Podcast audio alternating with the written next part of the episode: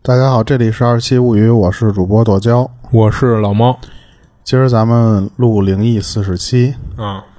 然后就直接开始，啊。你先来吧。啊，那行，那我先来一个。然后他这个总共分享了俩事儿，然后咱先说他这第一事儿啊。行，他这事儿呢是是在他还挺小的时候，就不过已经开始记事儿了，就大概是小学上几年级了，不过具体是哪年呢，他记不清了。就当时正好赶上那年的清明节，然后他爸妈呢要去给家里祖辈儿扫墓去，但是这孩子呢又没地儿待，所以呢干脆就就带着他一块儿去的。然后等到了墓园呢，他爸妈呢就准备那些祭拜要用的东西，然后他一小孩儿呢肯定也没让他插手，然后他自己无聊嘛，就跟墓园里瞎溜达，就不过没往太远处走，就就在附近晃悠，然后正跟那儿百无聊赖的四处瞎寻摸呢，就突然看到一个墓碑的后面好像是蹲了一小孩儿，然后因为视线啊，就是大部分都被墓碑给挡了，所以呢，他还往边上走了走，就换了一个能看清楚的角度，就看那个墓碑后边，一看还真是一小孩儿，没看错。然后就看这小孩呢，就蹲那儿正啃手里拿着的苹果呢。然后他看了一会儿呢，也没什么太稀奇的，就稍微脑子里转了一下，说这哪家的小孩，就周围目力所及的也没看到家大人，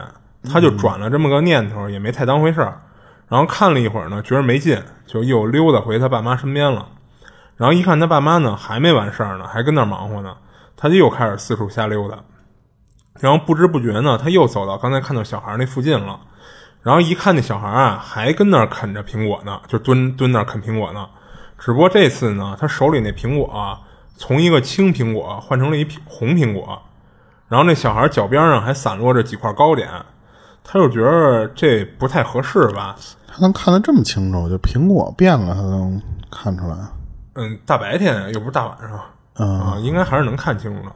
然后他为什么有这想法啊？就是他不是觉得不合适吗？就是他爸妈在他来之前啊，就是因为是第一次带他来墓园这种地，就特意叮嘱过他一些，就是跟墓园里的一些忌讳，说提醒他别犯这些忌讳，就是像什么，你你要想尿尿的话，就憋到公共厕所上去，就别逮哪儿尿哪儿，然后更绝对不能尿人墓碑上什么的。然后还有说人那个墓碑前面那些祭品，你别手欠去拿去，就更提醒他，就是甚至更不能吃了，就别别这么馋，这么没出息。就是说，回头人家大人肯定不乐意什么的，就没跟他说什么鬼啊什么的啊，就说人家大人肯定不乐意。就是所以呢，就是他看到这小孩就跟这可劲儿的吃，然后吃的又是苹果、糕点什么的，他就觉得肯定是这小孩没听他家里大人话，就拿着祭品吃呢。所以他就觉得这有点不合适，他就打算过去说跟这小孩说两句去。至于人听不听，他就不知道了。然后他就往小孩那边走。走的时候呢，他也没说悄没蔫的不出声，他就正常走路嘛，就肯定会发出一些走路的声音什么的。但是他发现那小孩就好像跟没听见似的，就依然跟那自顾自的啃苹果吃。然后他发现这情况以后呢，就没再继续往那边走，就特意就站在原地使劲跺了跺脚，想引起那小孩的注意。但是无论他发出多大动静啊，那孩子就跟那儿吃。然后他就有点纳闷了，他觉得这稍微有点不合理。就是因为一般就是人跟动物是一样的，都有属于那种动物的本能嘛，就会下意识的就看发出声音的地方嘛，嗯，好判断说是不是对自己有危险什么的。他就觉得这孩子是不是就是有种那那种就是有点智力低下的那种感觉，人他妈不理你就智力低下是吧？就他当时小嘛，他就那么想的，就他觉得要是真是这种情况，那他也就甭过去跟人废什么话了，就。就费费那劲儿呢，然后转身就要走了，结果转身的过程中啊，他瞥见旁边一个墓碑上的照片了，他看到是一个小孩的照片，他就下意识的把那个目光停留在那照片上多看两眼，结果一看就心里当时就咯噔一下子，就感觉漏跳了一拍似的。他说：“这他妈不就是蹲地上啃苹果那孩子吗？”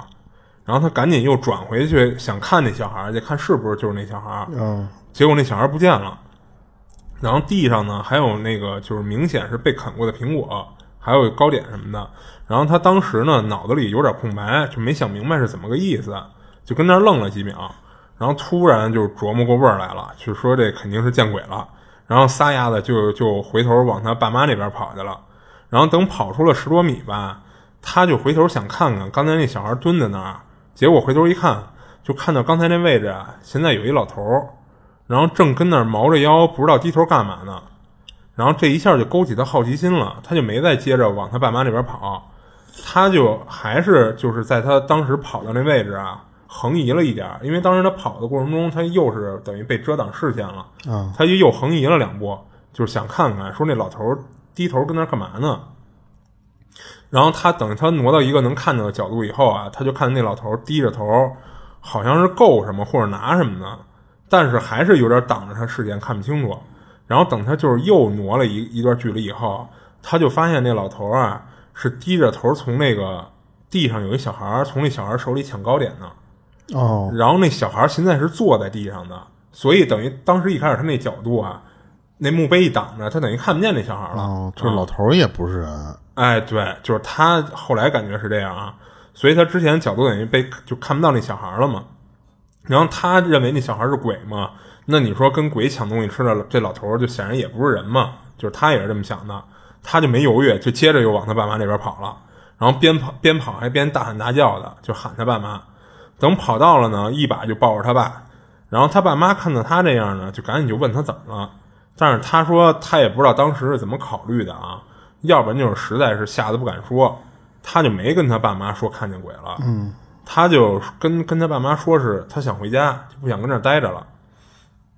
然后他妈比较心细啊，就看出他这样子呀，肯定是吓着了，就跟他爸说说那个咱也祭拜差不多了，就就撤吧。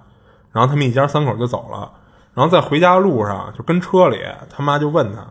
说：“你是不是看到什么了？吓到了？”然后他当时呢，本来就害怕，又处于那种精神紧绷的状态。听他妈这么温柔的一问他，当时他就绷不住了，哇一下就哭了。嗯，然后跟车上呢，就把刚才他看到这事儿都讲了一遍。然后等他爸妈听完他说的呀，他能明显感觉到他爸妈当时就听惊了，就是都愣了半天，就是什么都没说话，就跟那儿愣着。就不过最后呢，还是就是安慰他来着，说可能是他看错了什么的。嗯，小屁孩儿，啊，说就是说，就是但是什么呀？就是他说实话啊，他觉着看错了这种说法、啊，就还是挺难说服他的，因为这不是那种就是一瞬间一眼看错的那种情况，就是他看见那小孩那老头儿，就还是他盯着看半天的哎，对对对，时间还挺长的，他觉得看的还是挺真的。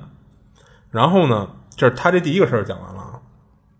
然后就是他这第二个事儿，然后这事儿是他已经二十了，就当时啊，他是先当了一段时间的兵，就后来那个退伍转业，就给他安排到了他们当地的一个厂里去上班去。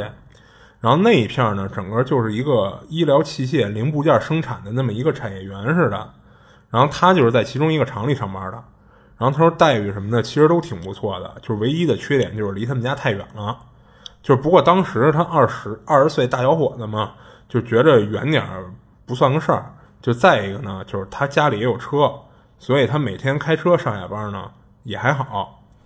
然后就在他跟那厂上了十来天了，就有一天啊，就是他加班加到九点多完事儿了，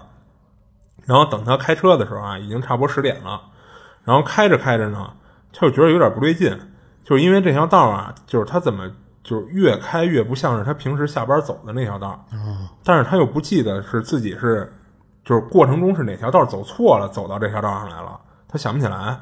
就当时呢，就是因为他工作这个医疗产业园是在他们这个城市的郊区，他上下班走的这条道儿又不是高速，所以路上那个路灯其实挺稀疏的，就隔老远才一个。而且他呢，又总共才上了十来天班，就还没那么熟呢。他之所以就开着开着觉得不对了，就是他发现路边上的超市什么的那些店铺什么的，他都没见过，就感觉是开上一条就是完全没走的道了。然后当时那会儿还没导航呢，然后他就有点郁闷，就本来下班就晚嘛，就还开错道了，然后这不知道要开哪儿去了。而且当时啊，他走的这条道中间呢有隔离带，就是他还没他还没法儿就跟这儿掉头回去，就只能接着往下开，说开到比如说一路口什么的，或者没隔离带再掉头嘛。结果没开多会儿，就看见路边上啊有一家店，就是亮着一个惨白惨白的灯，他就有点好奇，然然后他这会儿本来是就因为开错了，所以没敢开太快，他就往那地那家店看了一眼，看了一下招牌，是他就觉得这什么店啊？然后结果一看，让他更郁闷了，是一家寿衣店。嗯啊，他当时就觉得真晦气，还骂了一句。然后等他开到这家店边上的时候，也就是差不多平行的那个位置，就突然从店里走出一老头来。然后这老头呢，从店里一出来，就冲冲他就喊说：“哎哎，搭我一程哎！”然后他是完全没有停车的意思，就那么开过去了。他觉得咱国家也没有这种路边拦车搭车的习惯，你这更何况你这大晚上的拦车，就我知道你是不是好人啊，对吧？嗯，所以他就没停车。然后等他开过去一点了，就听那老头就还跟后边喊呢，喊一句什么呀？说成这不是你吗？你别想开出这条道儿，就喊了这么一嗓子。啊然后他听见老头喊这句了，当时他就有点火了，你知道吗？还骂了一句说：“死老头，你以为你谁啊？说这条道儿你们家开的呀？”就不过他也就跟车里这么嘀咕了一句啊，也没说停下来回回头跟人理论理论或者 跟人较量较量什么的。嗯然后他觉得就一句话的事儿也犯不上，他就接着往前开了。然后一边开呢，他就一边想这事儿。就虽然啊，他没觉得这是一个可怕的事儿，他也没觉得刚那老头是脏东西什么的，但是本来就开错路了，还看到一兽医店，然后从店里出一老头还说这么一段话，就弄得他觉得有点膈应，就心里有点麻麻的感觉。这会儿呢，他注意力没完全集中在道上，就光想这事儿了，就等于有点开小差。结果他突然意识到不对劲了，因为他发现他不知道什么时候啊，开到一条土道上了，道两边全都是树，就这么一条就是单行线的小土道上。啊然后他往前看呢，就是目力所及的地方都是这条土道，就这么一直延伸下去。他当时吓一跳，就一脚就刹车就停路上了，然后下了车他就他就站在车边上就往回看，结果后面呢也都是土路，就完全看不到公路的影子，就感觉他开开到这土路上已经开半天了。他怎么想就是怎么觉着不对劲，因为他根本不知道自己是怎么开到这条土路上来的，就感觉刚才还还还是跟那老头较劲呢，嗯，这一眨眼就开到这儿了。然后他还站那儿点了根烟，呃就是冷静了冷静。最后他觉着跟这儿站着也不是事儿，就是你你这我跟这儿站着，你也不能给我瞬移出去，对吧？然后他灭了烟呢，上车就就奔前就接着开了。然后不知道是不是周围这个千篇一律的环境导致的啊，就是他感觉他越开越麻木似的，然后就好像是开着开着要要睡着了。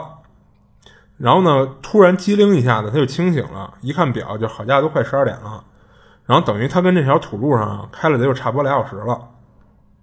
然后这会儿啊，他觉得这绝壁有问题，这应该是碰上传说中的鬼打墙了。他就想停下来说，想想怎么破这事儿。然后刚开始踩刹车减速，就是因为他不可能踩一脚急刹车嘛，对吧？你肯定也慢慢减速。就刚开始减速的时候啊，突然听到后边有一个特大声的一个喇叭声，就一听就是那种巨型卡车的那种喇叭发出的声音，就倍儿低沉那种声。嗯嗯。然后吓他一跳，他就透过反光镜啊往后看，就看后面那一大卡车，就是一点没有要减速的意思，还一直用远光去闪他、晃他。但是刚才咱说了啊，他这条土路就是一个小窄道，就根本没法错车。他赶紧一掰方向盘，就往路边上那个树林里就冲下去了。嗯他怕让人撞上嘛。然后他能明显感觉到啊，他冲冲下路边以后有托底的那感觉，就咯噔咯噔的。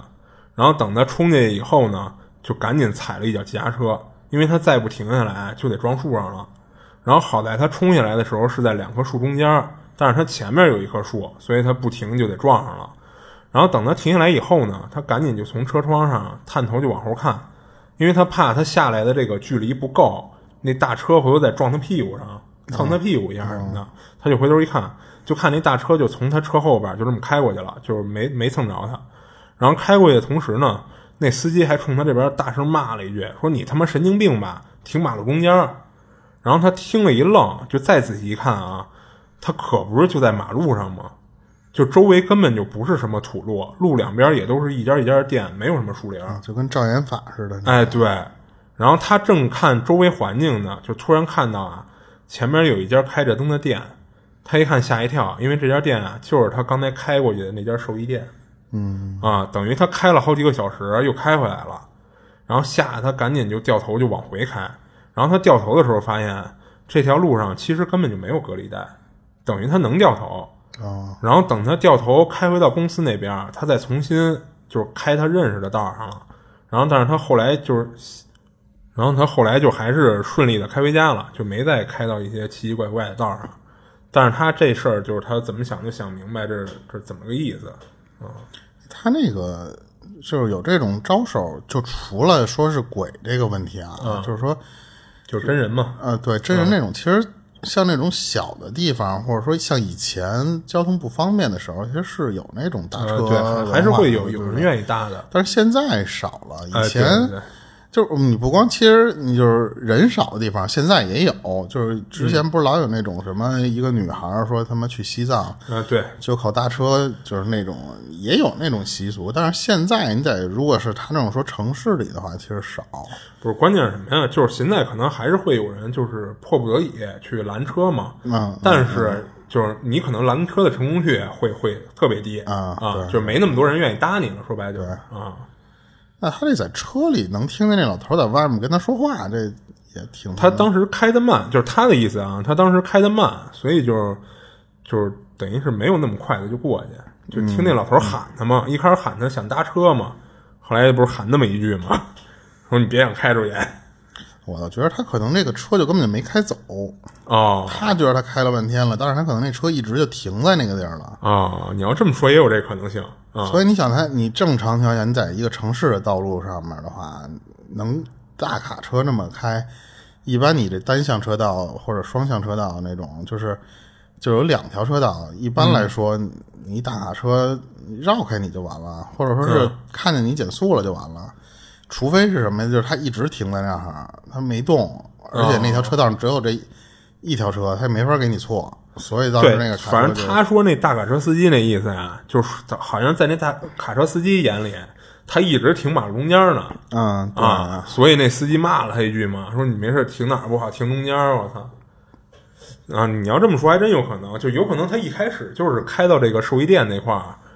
他就等于就停那儿了，就被迷糊了。啊，对，就被迷住了，就停那儿了。后边等于一直都是他幻觉啦一类的东西啊，有可能。他之前那个上坟时候那个事儿，是那时候就有，就是那我记得那时候我我我我姥姥我姥爷他们那个，之前我不是说他们就是在一个人村里的那个地上面那个坟嘛，嗯，然后当时当时那个我那些长辈儿什么的，就确实说说你就别乱看，这会儿就是给家里人烧纸的时候说别乱看，但是其实那时候我们家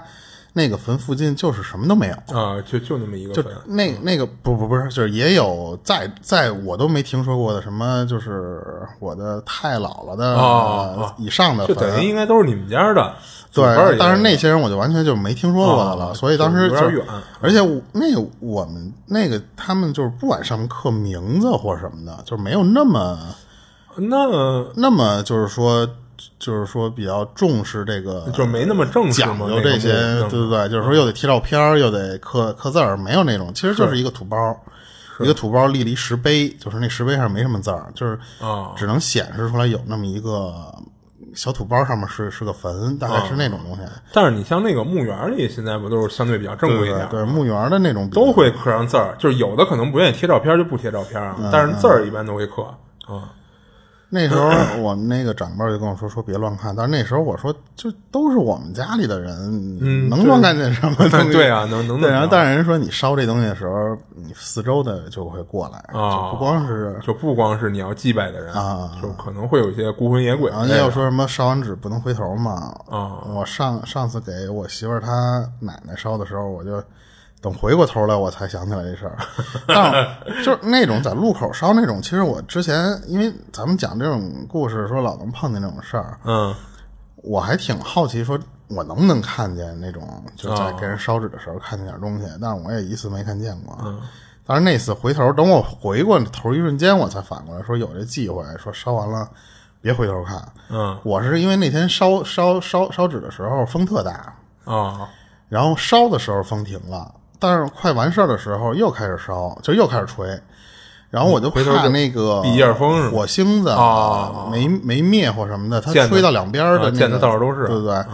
然后我想回头确认一下，等确认的时候我才想起来这事儿，然后也没有什么发生其。实你也不一定是没看见什么，有可能看见的那个啊没没觉着有什么奇怪的，嗯，对，也说不准。对对对。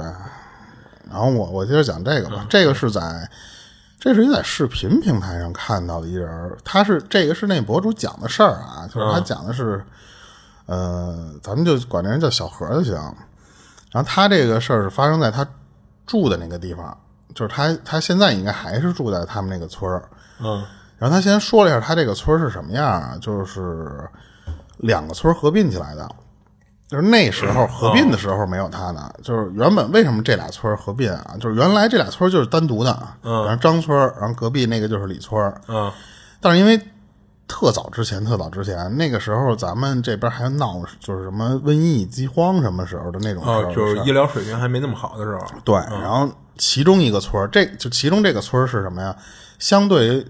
来说就是靠里点儿，嗯他他那个村里死了好多人，因为这个病，哦然后一下那那个村就恨不得就死绝户了，快，哦，就人一下没剩多少没没什么了，对，啊然后所以就跟隔壁的就并。但但是他们这个这个原来这个村的这些，就外面点这个村，嗯。就没有那么大影响，就是也死，但是没有死那么多人，所以这两个村最后一商量，就是干脆那你就合一块儿，嗯。就反正人也不多了，然后慢慢的就有一什么情况啊，就是外面这个村儿就开始慢慢往里边那个村儿的那个位置搬，哦，就反正俩村儿都并了，都是一个一一个村儿都是一个地了，而且。那村他那个村儿是真的村儿，就是说什么，就是你有地，那个地是你的那种，所以就是你可以换，就是把你现在这个地卖了，然后呢换里边去，就是纯凭自觉，那会儿还早呢，应该是。对对对。然后所以就好多有那种搬到死了的那个人多的那个村里去了，嗯，就陆陆续续的这么往里搬，所以最后整个这两个村合一合一起就特别大。他们家就属于是哪一批啊、就是往里搬的那一批人，啊，然后那嗯就都不光是他妈那一代了，就是还得再往上、再往上的那、嗯那那么倒就是这事儿比较早。对对对。然后可是他们就是这他们家里人发现什么呀？就是搬进去的那就是这一批新人，总反映什么呀？就是这以前那个老村儿，就是那个里边那个村儿，特别邪门儿，就是只有新住进去的那帮人能碰见一些奇怪的事儿，哦老村儿的人碰不着。哦，有些人就是说什么呀？说就是奇怪，我搬进去就开始得病，就而且都是特邪门的病。然后还有人就说什么呀？说老他妈在那个那个村里看见不干净东西，可是其实都知道，之前就是可能就两辈儿以上或一辈儿以上，就是那个因为瘟疫死好多人嘛，啊其实都是知道。嗯可是那个时候你地啊或者什么的，你没那么好换，没那么多钱让你来回换那些东西，嗯所以也拿不出什么解决办法来，就就是生住。嗯等于说最后就是你牛逼的人，你最后呢就是你能搬出去，你自己你家里有钱了，你再把这地卖了，你再上外面买地，你再租，你再或者再住都行。嗯，但是像没能力的那些人呢，那你就一直住这儿。小何他们家嗯，就属于这种，就属于什么呀？就就是搬进去了，搬进去了，但是一时半会儿又搬不出去。对，嗯就是就因为他们就是我不说嘛，你得花钱啊，你得、你得买地，可是他们家属于那种贫困户，嗯，你搬进去之后，你再想这么折腾，那个钱你就不够用了。就没积蓄了，就对，而且到他这辈儿的时候，他自己说他就是一个公交车司机，啊他没有什么什么外快来就是挣不了什么大对钱嗯。对所以他到他这辈儿想搬也没钱，嗯。所以慢慢的他就发现什么呀？就是以前这些老邻居慢慢陆陆续续都在往外搬，就加上还有现在不是有那种什么新农村政策什么扶持啊什么的，嗯，其实外面更好，就是环境啊，加上一些什么公路你修过来都好，所以好多有钱人早都出去了，嗯。但是他们家是一直到一六年年底，就终于攒够钱，或者说你别管说带一点什么，反正就是能往外搬了。嗯当时是相中了一块地，就这块地其实还是他们以前那两个村里边其中一块村儿。嗯，就外村的嘛。对对对，然后然后然后呢，他们就当时就怎么着，就是想买这块地的时候，发现还有别人也想买，啊，就等于有人有人跟他。抢，对不对？当然最后小何说什么？就是反正家里人运作运作运作，最后他们争赢了。归他了，归他们家了。但是村里人都讲究什么呀？就是你这个要盖房子，你都得找人看风水，啊，然后你还得看什么？就是比方你门儿冲哪边开，都得找人看。嗯，或者说你这户型儿，你哪个地儿弄厨房哪儿，就那些你都得找人看。就是讲究的东西比较多。对，然后他们就就是按怎么说，就是规定吧，嗯找的那个人其实就是专门干这事儿的。啊，然后让人看有这么一人。对，结果找找人看完之后，人那个那哥们儿就连现场人都没来，人直接听了这个说问你们家那个地儿大概在哪儿之后，人就说说你这儿啊别盖房子，不适合盖房子，哦就是别弄，你怎么弄你都弄不好。他说你住这儿，他特意还说了一句什么？你住这儿，你还不如住你们家以前那房子呢。啊，然后他他就觉得什么呀？就是说这个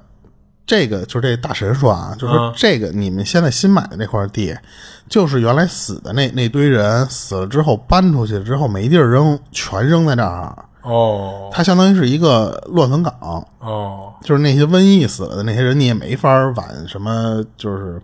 医院里那么那么扔。他们那个时候那年代，其实就是找一个土坡，嗯，就是火化嘛。连火就埋，哦就直接就给埋了。所以他说，就是你那个地，其实就是以前那乱坟岗子。但是说实话，不是说那个你像瘟疫这种，你不火化的话，不是会有再你火化其实就没有那么多事儿了。啊他们这个就是因为不火化，他们啊当地可能那会儿就觉都得不土葬能烧我这些你想，咱们小时候才是土葬改火葬，他这、啊他这个啊，他在这更早了。更早，那些人根本就不可能火化的。是是是，他说：“你想吧，就这地儿你怎么住？你脚底下全是人。”然后他，但是他说什么呀？他说就是，但凡啊，就是说别人说的，其实他都信了，就是唯独是什么，他觉得有点儿，有点儿觉得这个大神儿跟他使诈呀。就是后来他知道这个大神儿和同时想抢他们家地的那个人是亲戚关系，哦，他他就觉得说，操，你就是我抢那块地了，你也不想让我用，你就是跟那边就是合计好了，嗯，是是是，所以他就会有这这对，他就说你就故意说这种晦气话来恶心我呗，就那我就盖，就是就生往上盖。嗯大人大神不管您，就是你爱盖盖，反正就是你钱给了呗，就是，嗯所以最后就是照样打地基盖房子。等入住进去之后吧，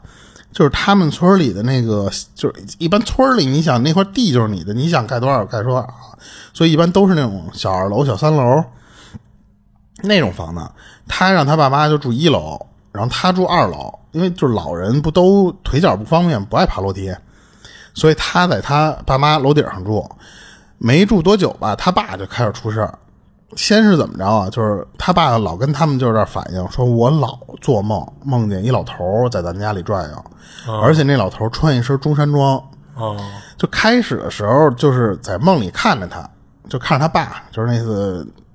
就这么也没有什么表情，就这么盯着你。嗯然后当然慢慢的发现吧，就是老能梦见这老头，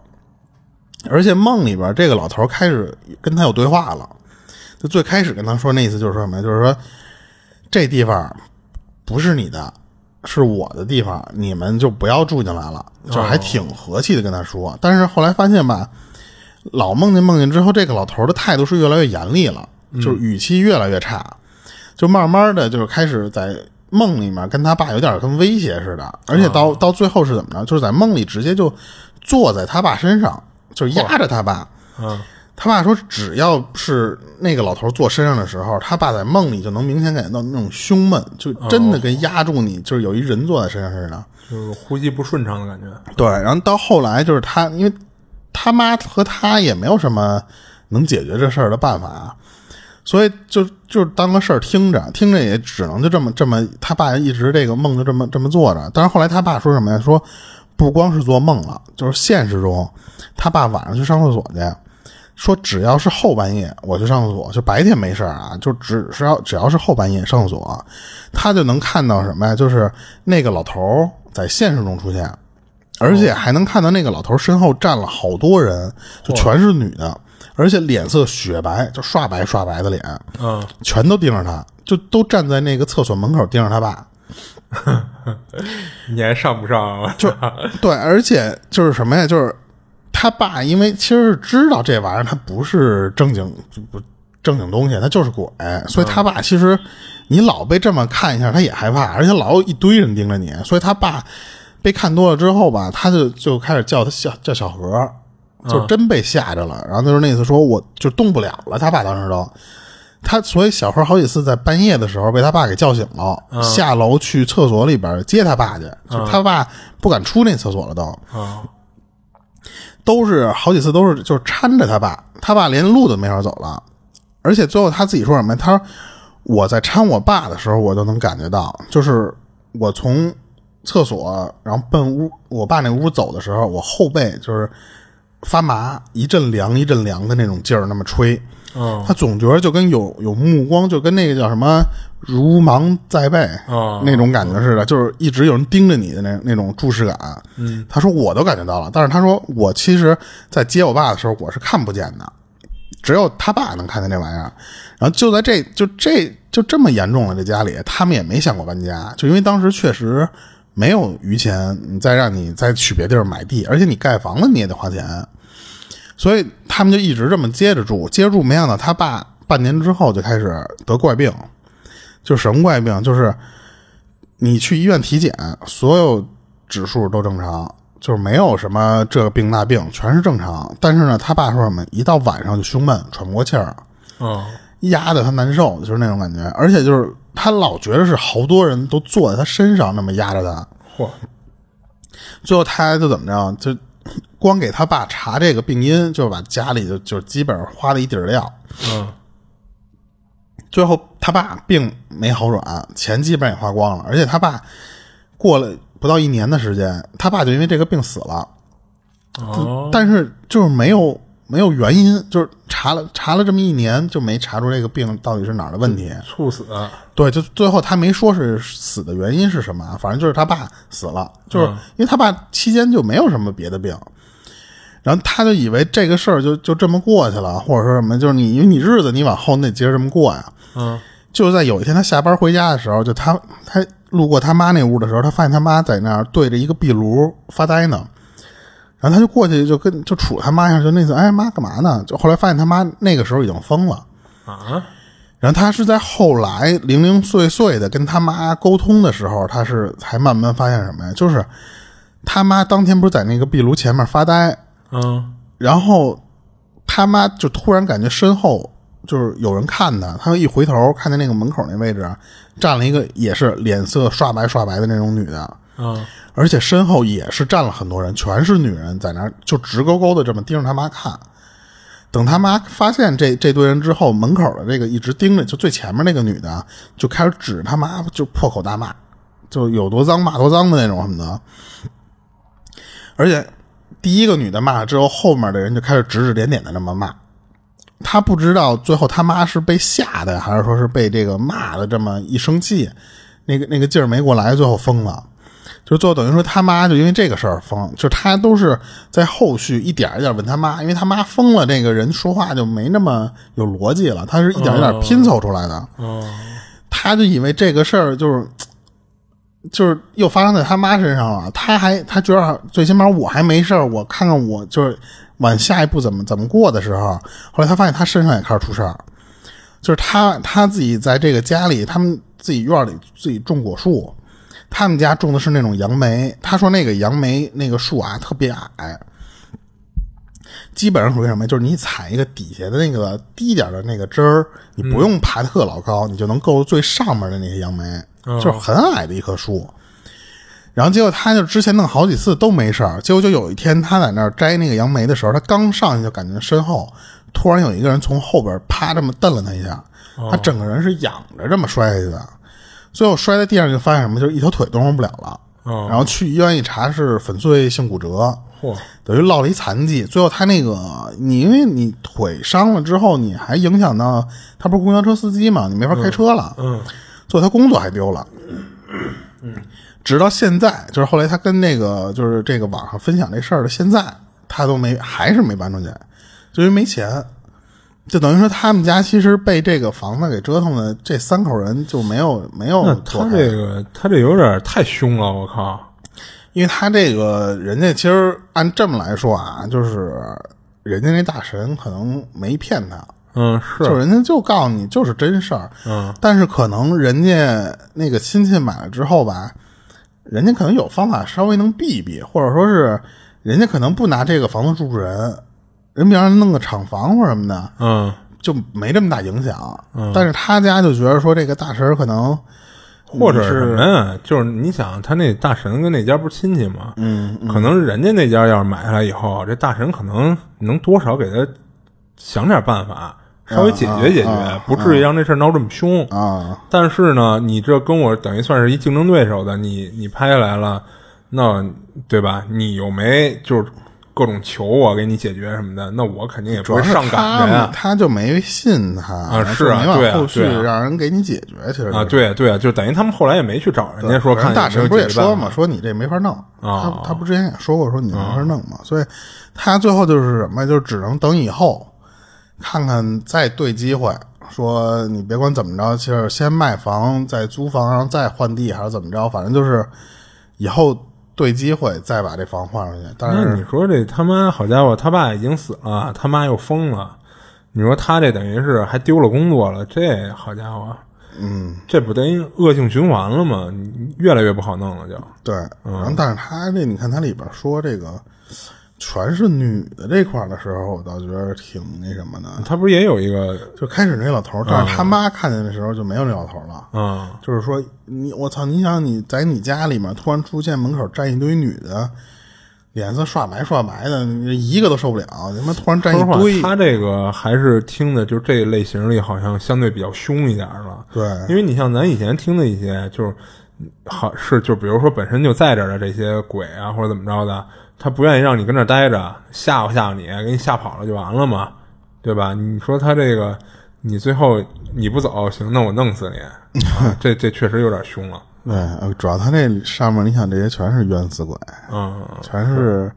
横死，最起码是不能叫冤死吧，横死鬼。对，是。然后我我再接着讲一个吧，因为我这边今儿有四个，嗯然后那第二个是什么呀？就是这个讲这事儿的人，他他也是住一小小地儿，就小县城的那种地儿。然后当然这不是一个一个人啊。嗯然后他说那个他发生事儿的时候怎么着？他当时上小学三年级那会儿，就是那会儿他们六点半就开课，就上学特别早，所以他平时就是六点基本上就他就得团组团儿，跟周围住的这些近的一块儿的这些学学学生他这组团六点半上课确实也太早了，好家伙，咱们那时候多少？嗯，这八点。小学反正没那么早。八点，对啊，你小学有有这个必要吗？对，然后让我接着说吧。然后，然后他是怎么着？就因为基本上每天都是这几个人，三五个人一块儿组团去。但是他说有一天的时候，他其中一个邻居生病了，请假，就所以那天他就自己出门了。凌晨六点的时候，他说就是那个时候六点，就也就是天刚刚刚刚亮，也没有说特黑特黑的那种。嗯，他说他们上学那个路上要经过一小胡同，那小胡同其实并不长，就是一个两个两个房子中间夹出来这么一个过道的那种小胡同。啊，然后平时里边这个这个地方会有会有那种早点摊儿，他平时就是都要走这条路，然后都要经过那个早点摊儿。他当然，但是他那天的时候，他发现什么呀？就走着走着发现，就是原本啊，你正常你在这个这就一进胡同，你就能看到出口的那个位置，但是他就发现什么呀？走到了那个胡同里面之后，半天看不到要出口的那个地方。就怎么都走不出去那个那个小胡同了。他觉得一一直就跟你刚才那个汽车那个似的，就是啊他感觉自己一直在那儿打转呢。哦，然后这时候他其实他能看见什么呀？就是那个早点摊儿有人，有人出摊儿，有人在卖东西，但是呢，就是没有人买早点，因为他说那个时间点儿，其实你不光是说上学的，还有上班的人出门，你怎么都会有人去那儿吃东西，而且基本上你说像他们那种小县城，都属于固定点儿了。嗯。去的那帮人一般来说不会有太太多人数上的那么骤变，但是就是那天特别奇怪，平时来来往往学生就特别多，但是那天就是除了商贩一个人都没有。然后这个时候他突然觉得什么呀？就是这个小胡同里开始起雾，他心里面就觉得说操，就就他觉得这奇怪的事一个接一个，还没脑子还没转过来的时候，他就是说说我我先找一个我平时吃早点的那个，我问问去。嗯，然后他当时就是有一个老去买包的那么一个，他管人叫王奶奶，啊他就问人家说那意思说，那个奶奶今儿怎么没人出摊儿就出摊儿没人买东西啊什么的。嗯然后后来他发现什么呀？就是那老太太不理他。哦，然后，但是他说，其实那种感觉更像是什么呀？就是像是那个老太太没看见他，哦，就包括也听不就可能连听都没听见。对，就是属于你跟他说话，他一直盯着一别地儿就。好像没在一空间似的。对对对，他就觉得我操，这也不对。说这老太太跟平时老买东西的这种一个小县城里的人说话都熟，嗯，所以他就觉得有点儿没什么怨对对对，有点不对劲儿。嗯，但是他就这么正纳闷儿，他不知道怎么办，他不知道是要往前走，还是说是怎么着吃不吃早点的时候，他就隐约的看到就是远处的地方有几处坟坟头，哎，他就说操，说哎。怎么怎么这个坟头突然就这么明显？因为他说以前可能那个地方是有坟头，让他可能要不就是没留意，要不就是说实话就是凭空出现。哦，就是他他自己没反应过来的时候，他就发现什么呀？就是这个再回头看这些王奶奶的时候，不光是王奶奶，就周围的这几个卖早点的这些人，嗯，全都定住了。哦，就就好像被点穴了，是吧？对对对，就是啊就是一瞬间定格，就是那个那种卡卡机了那个画面。嗯，就是有的那些不光是王奶奶那些人啊，就别的那些卖卖早点的人，要不就站着啊，要不就坐着，那个动作都没动。嗯就比方说正在那儿。正在那儿倒水呢，那个手还是在那儿这么撇撇着这个姿势呢，他说全都定住了，他瞬间就一下就所有的那种感觉就就全来了，就他琢磨过来了，然后他当时只能干一什么事儿，他当时因为他太小了，他就是他说我闭着眼跑，他说就当时不知道为什么能想着说闭着眼跑的那种那种想法，对 不怕摔跟头什么的。但是他就发现自己跑就是这这么闭着眼，他不知道跑了多长时间，也不知道跑多远，他实在就觉得我跑不动了，或者说他很危险，这他妈跑步，你撞墙上或者绊一跟头这这也疼，嗯。所以他就停下脚步，就是开始这么喘气。等他再这么喘气一一直腰的时候，发现那个雾散去了，而且眼前的那个早点摊里边是有人的，哦，就是就是耳朵声音什么的，所有都传进来了，就是叫卖声、早点摊的什么结账、吃饭的声全出来了。嗯，而且他还能听见什么，就是有的一些人在那儿就是聊天或者什么的，说就一切正常，所以他就接着就是再往前走两步，他发现那个胡同尽头马上就展现在眼前了。啊，但是他就当时觉得说是鬼打墙或者什么的，但是他他说说不知道为什么我闭着眼能走出来，但是就是，其实你看他这事儿好像跟一般的鬼打墙还不太一样。你一般鬼打墙的时候，你基本上是看不到就是外人的嘛。他这我感觉更像是什么呀？就是他走着走着不知道怎么走到一个就是另外另外一个维度的空间似的。另外一次元的。哎，对对对，就是你跟现在你眼前看到这些就是没有交集了，就一点交集都产生不了。嗯，然后他那么闭眼一跑，不知道怎么是就又闯出来了，就一下又回到他现实世界似的那种感觉。对对对，他这就跟你刚才那个，其实就是除了说这个闭着眼跑这个，其实我觉得就都像是鬼遮眼或者鬼打墙的那种感觉。因为你想，他其实他说那个胡同也不长，嗯，就是他要是闭着眼跑，说实话，你不光是撞墙的问题，其实我觉得他可能也是有可能就站住了，然后他以为他在闭眼跑，其实他可能就是就可能愣在那儿了。就是在对就在那儿发呆，别人看可能就在那儿发呆呢，嗯然后一瞬间啪那个神儿又回来了。是，可能在别人眼里他还比较奇怪，怎么走到这胡同口就站那不动会儿了？嗯，对对对对对。啊，还真是，还真是有点像，其实，嗯，然后他这个就挺短的，这个、对，就然后你接着讲吧。我这其实还有几个都是短的，啊，那我我再讲一个，你休一会儿。然后这哥们儿呢，就是他比较幸福啊，就是他家离上班的地方就非常近，就基本上走着过去就用不了十分钟就能到公司。然后在他家呢，到公司的路上啊，有一公厕，就不像咱小时候那种旱厕啊，脏乱差那种，就是他是这种现在的这种路边儿这种公厕，就是弄得都还行。还安个铁门儿哎，对就大部分弄得都还挺干净的。然后他这也是，而且装修弄得也都挺好的，乍一看都不知道这是一这是一厕所。然后他吧，他每天早上都是跟家赶紧吃个早饭，穿戴整齐，然后就上班去。然后路上呢，再跟这公厕解决一下生理问题。然后他每天早上就都去那个公厕上大号去。然后他还有一习惯是什么呀？就是一定要去最里头的那格子上。啊，我也有这习惯，就啊，对，就有点强迫症。但是我觉着啊，就是这种这种一般有这种习惯的人啊，就有点缺乏安全感的一种表现。嗯，不是我啊我那个是怎么着啊？就是最里边的那个人少，他干净，哦，就是哦，你是这种想法公公他公厕它里边就是哎，那恶心就不说了，就是它里边一般有的人他就去门口那个，他哎就就倒东西，嘛不是就南南侧它不是有小便池，就公厕它小便池，然后第一个坑第二个坑嘛。嗯，那时候我住平房的时候，有好多那他妈的，就是倒点什么剩菜剩饭的，他不从小便池倒，人家从第一个他坑倒。肯定没法到小便池嘛。他一他一到第一个坑的时候，就是那个坑两边有时候你溅出来，你没法站，哦你知道吧？所以前几个基本上都没人上，而且小便池满的时候，有人就是去第一个小便。嗯，所以第一个永远特别脏，就除了那些特别不讲究这些东西的人，嗯第一个站，后面其实都是就相对干净来来来说，其实那哦那你这种是经验总结出来的，所以一定要去最后一住。了二十多年的 平房，他妈的都。他这个咱不知道是出于什么原因啊，反正他就有这么一习惯，就必须得去最里头那个。然后呢，就是什么呀？就是他就不光是必须去最里边那个啊，就是如果是他赶上最里边那格有人，嗯他也不上别的格，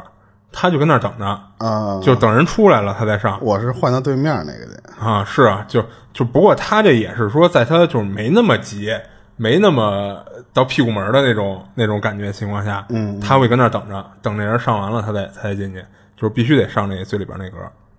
然后在去年呢，就是有一段时间就是疫情没那么严重的时候，就可以上班的那会儿。然后呢，就是因为之前他一直都跟家里隔离嘛，就是手头堆了不少事儿了，所以这一能上班的呢，那段时间他基本上就是天天加班，就得赶进度什么的。然后有一天加的有点晚了，就差不多得十二点多了他才下班。然后出了公司呢，没走多会儿，就突他突然就觉着肚子一阵绞痛，他觉得肯定是晚上跟同事啊一块吃的那宵夜不太干净，这一下就来劲儿了。然后他就使劲憋着就往回走，甚至有点小跑了。然后等他路过那个公厕的时候，他觉得可能他憋不到家了，嗯，就别费那事儿了，就直接就去公厕解决吧。然后他就冲进去了，而且都这会儿了，就是都这点儿了嘛，就就是呃，就是他这种这么急的情况下，他也不忘他那习惯，就直奔最里边那家了。再加上就是已经是这么晚了，就是里边那家就肯定没人嘛，所以他直接就进去了。然后进去以后呢，就就一一通喷射嘛，然后一阵酸爽之后呢，他就结束了上半场，他中场休息一下，酝酿下半场。结果正歇着呢，突然就听到离他这个这家挺远的一家有那个开关门的声音，那个隔间儿啊啊，就他都他就觉着都这点儿了，就除了他，这厕所里边竟然还有别人，而且这人呢，应该是在他来之前就在厕所里了，因为他就喷射的过程中啊，他没听到有别人进来过，就是他还正琢磨这事儿呢，就又听到一个隔间的开关门的声音，他就觉得有点奇怪，就好家伙，这都十二点多了，这公厕里这么热闹吗？就结果没过多会儿呢，他又听到一个开关门声，而且他感觉上啊，这仨声好像是从最外边一直往里，这么依次的，嗯就好像是有人从外往里一间一间的推开，看看有没有人那种感觉似的。啊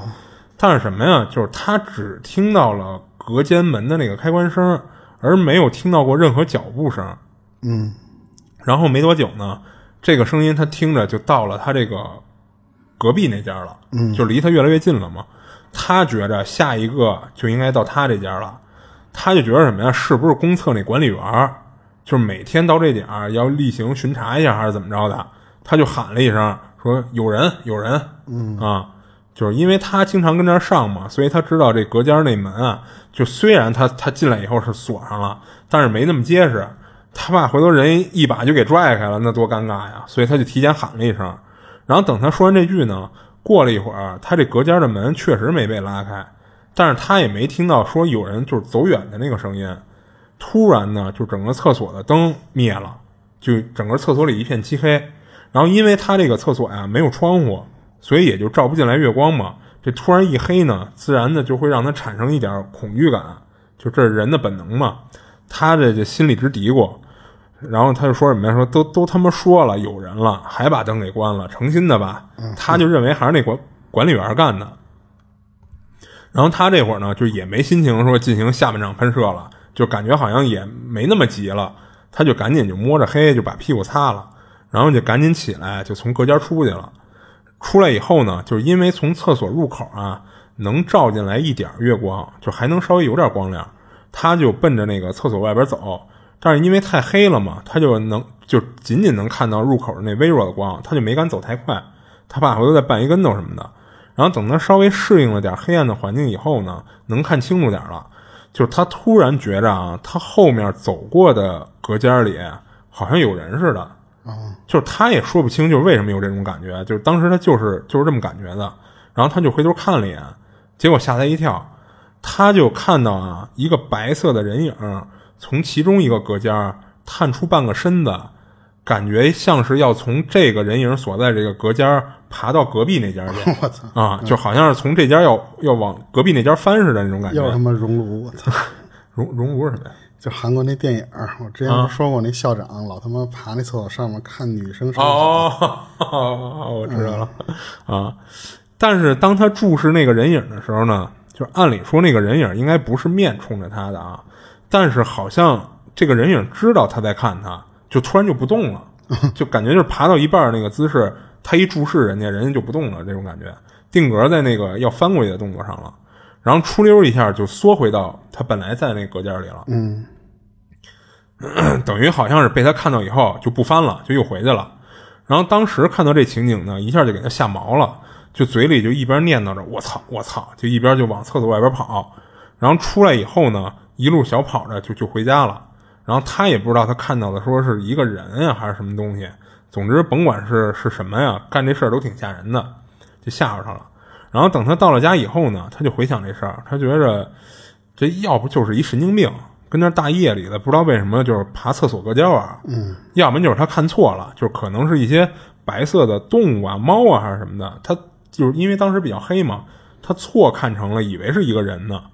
然后他看的也不清楚，反正就是他可能是出于说安慰一下自己的这种心理，就是他觉得应该不是脏东西，嗯，然后他就赶紧就洗漱上床睡觉了，结果睡到半截儿啊，就肚子又来劲儿了，就一阵绞痛就给他疼醒了，他立马爬起来就上厕所去，就当然这跟家里肯定是上家里厕所嘛，就但是他没开灯，就毕竟家里环境他还是挺熟悉的嘛，就是一般企业基本上都不开灯嘛，但是咱一般企业啊不开门厅灯或者卧室灯还还正常，但是一般厕所灯还是得开一下的嘛，嗯啊，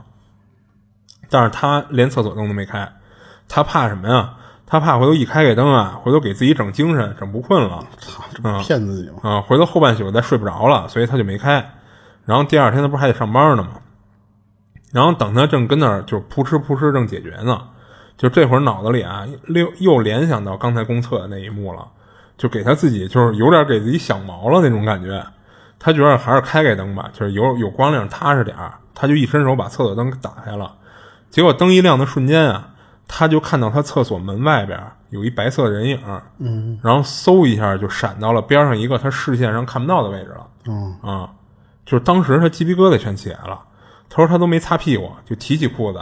就抄起那马桶揣子，就从厕所冲出来了。他出来第一眼是什么都没看到，然后他赶紧把这个客厅的灯打开，然后就开始找，一边找还一边喊：“说我看你了啊，你赶紧出来，我报警了啊！”啊，就是他其实下意识的认为是家里进进人了啊。然后他一边喊这个呢，就又往厨房、卧室什么的，就挨个开开灯找。等他都找了一溜遍，就什么都没找到，就心里稍微踏实点了。正准备回厕所，坐那儿把把裤子脱了，屁股擦了呢，就突然看到客厅的阳台那边的窗帘动了一下。啊，就是他说他记得他睡前啊是把那个阳台门关上的，那没风的情况下，窗帘怎么会动呢？他就觉着那人肯定是藏那儿了。但是他你别看刚才就是突然一下他冲出来挺猛的，这会儿他稍微有点怵，就不敢跟那个甭管是东西还是人啊，就近距离接触。他就把茶几上的一包那个抽纸拿起来，就朝那个窗帘拽过去了。啊啊，就根据砸到那个窗帘上那个变形的情况，他觉得窗帘后边应该没人，因为要是有人或者有东西的话，那包抽纸砸在上面应该就是陷不下去嘛。啊，嗯嗯他他觉得没人以后呢，他就走过去一把把这窗帘拉开了，发现确实什么都没有。他赶紧就去厕所解决完没干完的事儿，然后就回卧室锁上门跟床上睡躺着。然后这会儿他也睡不着嘛，就是因为他老提心吊胆的，就是他一直在盯着自己房门，他怕回头睡着了，那是人啊还是什么的再开门进来，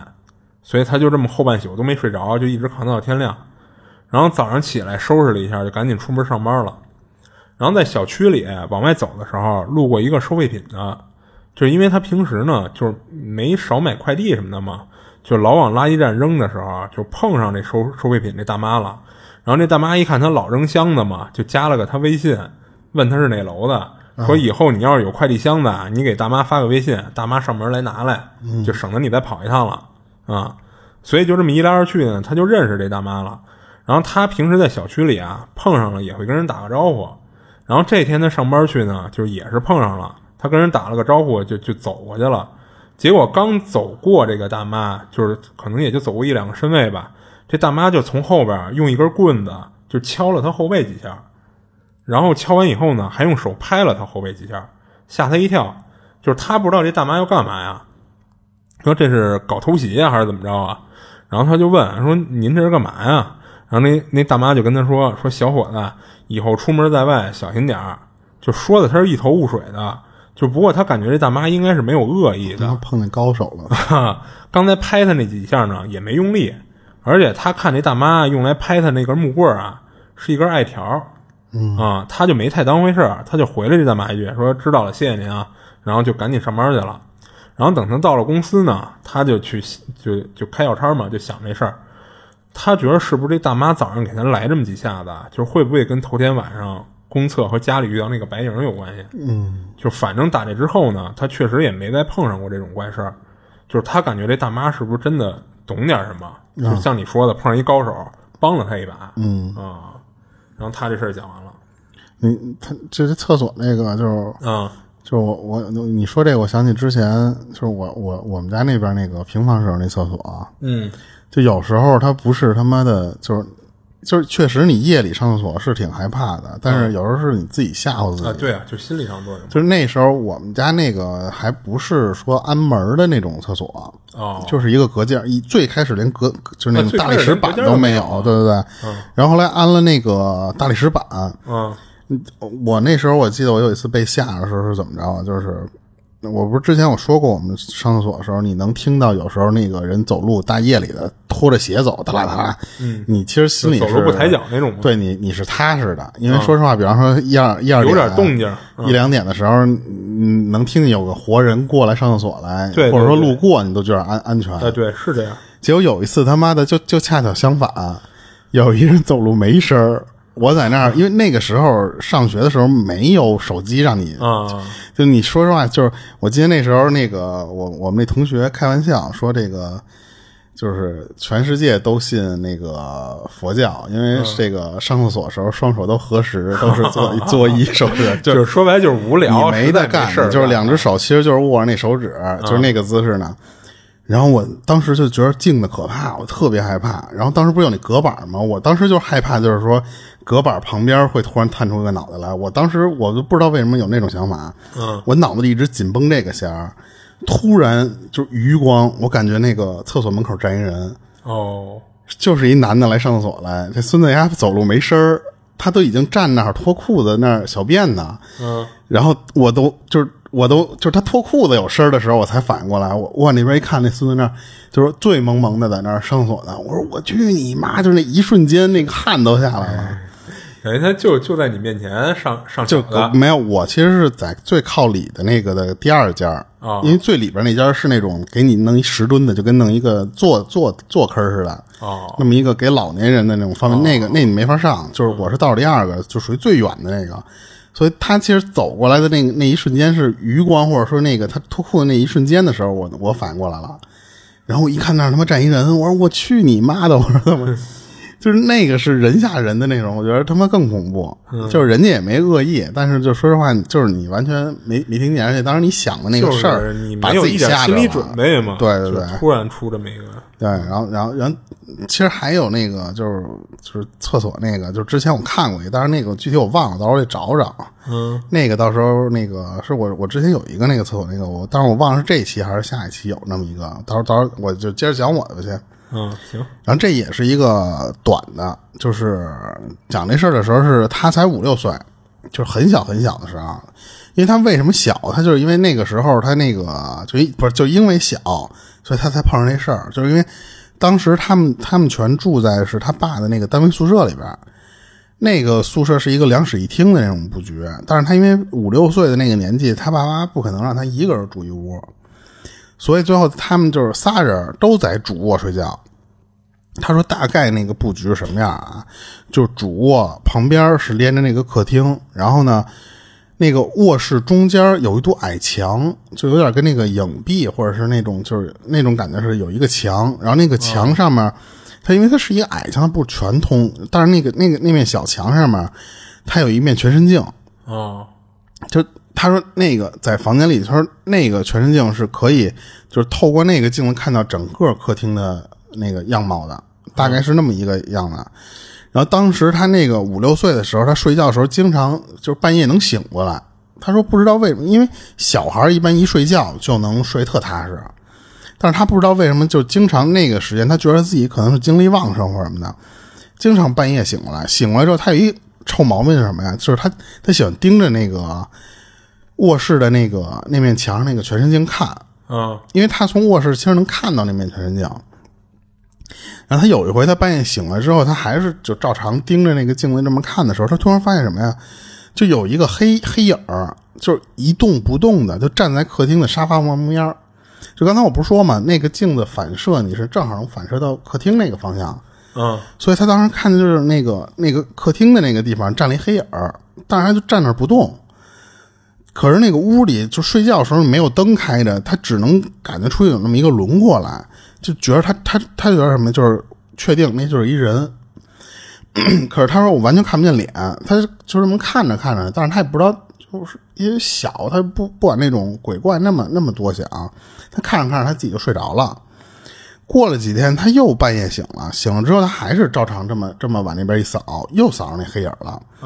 但是这次那个黑影儿他动了，而且他他觉得那个那个黑影儿朝在镜子里朝着他这么招手，就抬抬抬着手这么冲他打招呼似的那个姿势，然后慢慢的那个黑影儿就往卧室这个方向就是这么走，然后他一直盯着那个黑影儿，一直走到什么呀？站在他脚底下这个位置，然后那个黑影儿低头冲他说了一句话，说：“哎，你怎么还没睡觉啊？”我操，然后他说他他说也不知道过了多久啊，他说我我就是就是睡着了又醒了，就是又重新就是就是做梦梦醒了是那种感觉。嗯他就看到了那个黑影又站到客厅的那个方向去了，就等于出去了。然后他说这就这一次黑影儿又看，就他感觉那个黑影是又看见他了，可是并没有朝他就往那边走。然后当时那个那个黑影就属于就站在那儿不动，他当时以为是什么呀？就是按理说啊，他觉得那个那个黑影是他妈，就是他当时那个脑子里就是他妈看见他不睡觉，就过来冲他说了一句话。可是当时他回头扭头看的时候，他发现什么呀？他爸妈就睡旁边呢。哦然后，所以他说他，但是他他当时太小，他也不知道怎么跟他妈妈爸妈说这事儿。是长大之后，他回想这个事儿的时候，然后跟他爸妈聊的，但是他爸妈不信这些东西啊。啊，对他，因为他当时过去那么多年，对他当时小的时候，他以为是他妈，嗯去可能去客厅喝水，然后喝完水过来来就说：“哎，你怎么还没睡觉？”嗯但是可是最后一次他就是知道这个事儿的时候，他才发现他们家里他爸妈都在屋里睡觉呢。嗯但是那个影子他不知道是什么，嗯，因为那个影子说实话后来也没有对他怎么着，等于一开始他看见的时候就以为是他家里人呢，对吧？他他因为他小，他可能就家里没别人，就不就不按道理来说家里你也不应该出现别人。不是你小孩儿可能就是脑子没那么杂七杂八的那些东西，你不会把一个事儿想的那么必须理所当然，怎么怎么着才行。就等于就最后一次，就是他发现就是他前面其实按他那个意思，他一直都觉得是他妈。啊是就是最后一次他发现他妈就哦，对他，他他他其实因为是他为什么就最开始的时候有一次，就是他妈他不是跟他那个影子跟他说你怎么还没睡？啊就是他为什么觉得那是他妈呀？是因为后来他看清楚了有一次，哦就是他跟他说完话之后，就是他他还过来拍了拍他胸口，就哄他睡觉，说那次睡觉睡觉，就是那种。哦他他离近了，他看清了是他妈，哦然后然后结果后来他一直以为是他妈了，后来。但是后来最后一次看到那个那个影的时候，他发现他妈其实就在旁边，可是客厅里面那个影子还站在那儿，哦，所以他就觉得这个是一个就奇怪的事 影分身了，是吧？对对，然后他他这个就是一挺短的，我我讲一个那个就是正就是我应该讲的那个啊，嗯。然后然后这个是他这就不是这个这小孩这个事儿啊，是另一个人的。就是他说，就这个时候是他工作差不多刚工作一两年时候的事儿，就是但是是发生在几年前，就是没多久的时候的事儿。这这哥们儿岁数不大，就刚工作没多久呢。对对对。然后他有一天，一个大学的那时候的一女女同学就突然联系他，跟他说什么？说说那个跟我借两千块钱，就是那次说说急钱，就是你你能不能借我点儿？嗯他当时想说，大学女同学关系也还行吧，就就没想那么多，就因为她当时单身，就是没有什么花钱地方，说那就是两天两千就是手里有点借啊，就其实那个时候说实话都都那样，有点钱就是往外借。嗯他以为这个事儿就就是正常一个借钱的这么一个程序啊，但是他说没想到后来几周就开始从借钱之后发生一些诡异的事儿。嗯他说大概就是在借给那个大学同学那个钱之后的三个礼拜吧，也就开始，连续的开始晚上做噩梦，而且每一次梦到的都是同一个场景和同一个人。然后他当时就是那个那个声音是在梦里面，就跟他说什么呀？说我跟你无冤无仇的。他说你为什么要害我呀？哦就一直那个声音就在冲他说这句话。哦，然后，但是他在梦里面，他想问人家是就是你是谁或者什么的那种就是，他不认识是吧？对不对？可是梦里面他说不出话来，就是着急，他就是那种就是，而且他发现是什么呀？就是他找不到这个人，他不知道这个人就是就是到底是现实中的谁或者什么，就是他不知道这个人是对不上谁号对对对。然后每一次他说我只要梦见这个这个人，我醒来之后就是那种头晕脑胀的那种感觉，就感觉头都快裂开了，就睡得特别不好。嗯所以到白天的时候，整个人都是萎的，都是迷糊的，所以导致的是什么呀？就是那几天工作上也犯错，然后人也状态不好，最后就干脆就直接跟那个老板请假，说那个说我病了身体不好我病了，我休息几天。嗯然后他就还把这个事儿顺带的，其实跟他爸妈说了，说我最近老做这种奇怪的梦，所以我这几天休息休息。嗯他爸妈觉得这个这个梦不太那什么，可就是他爸妈可能觉得这个事儿有点跟灵异啊或者鬼怪那种东西有点关系，哦觉所以得不太正常是吧？对，正好他爸妈那边认识这么一个师傅，就是能看事儿，哦，然后就说那我给你找那人，问问呗。对，看怎么解决呗。最后人家那个师傅就给他一张黄符，嗯然后那个黄符人说怎么着，就说让他贴在他的那个房房门上面，就他这间屋的房门上面。啊，就等于卧室门上。啊啊，对对对，然后他原本以为说这个啊，操，这个师傅牛逼，就是有这符之后，他就觉得这个事儿就就觉得这事儿应该就解决能了呗。了了，对，他就踏实，最起码他觉着，啊。然后就最起码人知道这个事儿是有一解决方法的呀。嗯但是他发现那个符后来没用，哦，就是一后来就到半夜的时候，就刚入睡没多久，突然该做还做。耳边就突然传这种砰这么一声，有人在那儿敲敲门，而且那个门就是属于越锤声越大，咚咚咚越来越大，他感觉那个门马上就要被锤开了，就是那种马上这人就要进来了，他吓得就立马从床上就这么坐下来，就盯着那个床，这不是盯着那个门。然后这时候其实他爸妈因为都住一块儿，也听见那敲门声了。然后赶紧就起身就来他这屋了，说：“操操，怎么了？这是就是他以为家里进人，或者他这儿就是要求救，就是这人要不行了，说可能敲出点声来跟他爸妈求救那种感觉。嗯上他爸上他这个屋之后，他发现什么呀？就是他爸妈当时看到的这个画面也是，就是他的这个房间门口没有人，就是他爸妈冲进来了，发现这个门也什么都没有，没有没有没有破损的痕迹，但是他就发现什么呀？就是这个门是一直还在有人敲，哦，就已经冲过来了，这个门一直还在有人这么这么敲，哦 然后一直就那种咚咚咚咚咚，就那个声儿。而且当时他爸妈说说那个，等他过来之后，发现那个不是有一黄纸吗？就一符，那符找不着了，哦不知道去哪儿了。然后他爸妈也挺慌，他爸妈说：“我操，这晚上怎么会这么邪门啊？”嗯然后可是他爸就说那意思，说什么就是把门打开，就是那意思，因为他其实是他爸妈隔着这门他进不来啊，说那次你把门打开，打开先先他妈进来先看看什么情况。嗯把门一打开，那个声音消失了，然后，然后，但是他们就是一合计这事儿，就发现不对，说这个，你想他是觉得这个门是从外面敲他，嗯。按理说那个人应该在他外面，嗯。但是他爸妈过来之后，那个门还在响，他他爸妈觉得那个门是从从里往外敲但是等门开开，俩人什么都没看见对方，而且也不是对方敲的，所以他们最后这这仨人说实话那一晚上都没睡好觉。嗯，但其实这块儿我有一疑问啊，就是、嗯就是你说关于这个门啊，就比如说你就站在门前面儿，啊然后啊如果听到有人敲门的话，你你真的是能分辨出到底是从里边敲还是从外边敲的吗？不是，他觉得那个你想明白，我明白他你这想你睡觉的时候，对对对，我明白这故事什么意思，就是你里边的人嗯。肯定这是人的，就是一种就是思维上下意识的就会认为肯定是外边在敲，嗯嗯而你外边一个人呢，肯定也会下意识就认为是里边在敲嘛。嗯嗯，但我在想的是说，就是人如果就是说你真是站到门口听一个敲门声，是不是真的能分辨出？就是你闭着眼啊，嗯是不是真的能分辨出是从里边敲还是外边敲的？我疑问的是这一点啊啊，这我不确定啊，我就问这么一嘴。我感觉好像不一定真的能分得那么清楚，就是从里边敲的还是从哪儿敲的你要声儿足够大，我觉得能听出来啊对对要是对有可能小声可能会听不出来。啊。对，就所以我的意思是什么呀？就是我在觉着啊，不，你接着说你这事儿吧，咱最后再说行行行，嗯然后这第二天早上起来，他爸妈也觉得这个是邪乎嘛，啊就赶紧带着他去庙里边去看去，找一个就是说那次他们当地那种说那种德高望重的那种僧人给他看。啊人家那僧人说实话，就是看了他之后，就是人还可能还真是专门给人看这事儿的人，还不是说光是德高望重人家就能给你解决，他可能是专门找的，他就是能干那事儿的。人就是除魔的啊，对对对，然后结果那个他说那个人看了他之后吧，就拉着他的手，嗯然后就跟他说什么，说你今儿晚上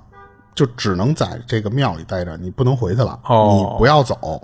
而且留宿一宿。晚上就给你不是不是晚上，就是马上给你安排一场法事，哦就就就迫不及待，就现在就那，因为他说你碰上一很就是很凶，就是很哦，还没那么简单。对对对，很那什么的一个很棘手的一个东西，嗯，然后那个时候他才就就是什么呀，就是就觉得我操这个。这事儿真有点让挺这大严重的，师吓着了不是这真挺严重，他是有点害怕了。嗯，是他就看着就是这个僧人和他爸妈就属于就给这个法事，你得准备东西或者什么的嘛，就嗯忙前忙后的，他只能搭把手。嗯然后最后他就不记得大概那个法事具体要做什么事儿，他就说他就记得什么，就反正特别繁繁琐，特别复杂。嗯然后第二天他在那个寺庙里就你待一天，第二天做完法事之后，那个僧人给他塞了一个法器，就类似他因为他不认识这玩意儿，就类似一个法器的那种东西，嗯塞给他了，跟他说什么？说你今天你不是那个你今儿你就回去了吗？你回去之后这个东西你放枕头底下，啊说这个你得带回去。啊他说我只确实就是那场法事不知道是管用还是这个法器的问题啊。说嗯那晚就回家就没做噩梦，啊而且房间再也没有出现过那个敲门的那个。对对对。嗯然后过的那几天之后，他慢慢的那个精神什么的就慢慢的恢复过来。啊你因为你睡觉，好了嘛对对对，嗯你精神头回来了。嗯他觉得这个事儿过去了，过去之后他就就回到那个庙里，就想问问人家，想或者说把来龙去脉好好跟人聊聊，说想知道这个到底是什么玩意儿。而且他当时挺纳闷儿，就是什么呀？我没做亏心事儿啊，啊，就是、对啊，就怎么就招着怎么就这惹这么一玩意儿了？啊然后那个僧人就说什么呀？说那意思说你你这个啊，就是你应该是帮了别人，做了一个不好的事儿。哦他脑子里就飞速回想，说我他妈到底帮谁？突然就想到了，就最开始说那个借钱的那个女同学那个事儿。啊他马上就给那个女同学打气打电话，说你借我钱你是干嘛去了？嗯最后他就是那个人就是也没没跟他说瞎话，就直接跟他说了，说就是打胎，哦就是因为什么呀？就是她意外怀孕，但是她男朋友啊什么要没钱啊什么的，对对对，就是那次这孩子不要打借钱把这胎打了。啊他当时就觉得什么呀？说我操，说这个你他妈借钱打胎这种事儿，你 啊就你找我，就是他，但是他就觉得什么这事儿处理了，最起码人人大大师给我把这事儿处理了，就就觉得啊怎么着这事儿就算过去了。啊他大概过了半个月，他在那个大学那个群里面看到一消息，叫什么呀？就是那个就是跟他借钱那女同学和她那男朋友出车祸死了。嚯就俩人是当场死，就是直接让车就给撞死了，啊就是就是没有没有抢救的机会的。没法抢救的啊，对他当时就觉得我操，这个就是他觉得是不是这个法事做完之后，那个东西去反噬去那那个这个女女同学去，不至于。然后然后他就过，因为他觉得这个事儿，他就他觉得那个那个大师很牛逼啊，那个僧人很牛逼，他就又跑回那个庙里面去把这个后续跟那个僧人讲去了。嗯然后那个僧人跟他说什么？说这个是他妈一个冤魂，一个，嗯因为他是什么呀？就是这个冤魂，他一直想投胎，他投不了，哦，明白了他投了很多次，他都投不了，最后就变成一个特别凶的那种啊。那种，就如果你要是让他正常投胎呢，其实他那些就没事儿对对对对。就是那些凶气怨气可能也就化掉了。所以当时他就说，这个这个冤魂就属于什么呀？就谁阻止他投胎了，他就会报复报复谁。啊对，所以当时这个大师给他解了，但是那个东西你反过来就要，因为最开始你借钱给这个女同学的打胎的，啊所以他先找你，找你之后，他发现这大师牛逼，他惹不起了，他就只能再回头去弄这个要打胎的这个这个女同学去了。啊对，然后他说，当时他听完这个才觉得我操，就就头一劫嘛，不是，就是人家佛教讲的那种什么轮轮回回转世这种东西，就是他有点信这个。对对对。但是他觉得说，第一次感觉就是离死这么近，就是因为他说，如果不是真找这么一个能管，因为他觉得也挺巧合的，对，能可能你要找着一个一般能力的，可能还解决不了人这事儿。可能给你念个金刚经，念个什么经啊，回家吧，没事啊，了。对对，包括一开始给他那个黄符那个，啊等于也是没给他解决掉。对对对，然后他就说说，其实后想这个事儿是脊背发凉的。啊，是，其实对，其实要是没有后来那个大师给他解释这个，我还挺奇怪的，就是因为按理说啊，就是打胎这个虽然不常见，但但其实你多少也也也有人干过这事儿啊啊，但都没这么凶嘛，所以等于真是让这女的赶上了。而且他说，其实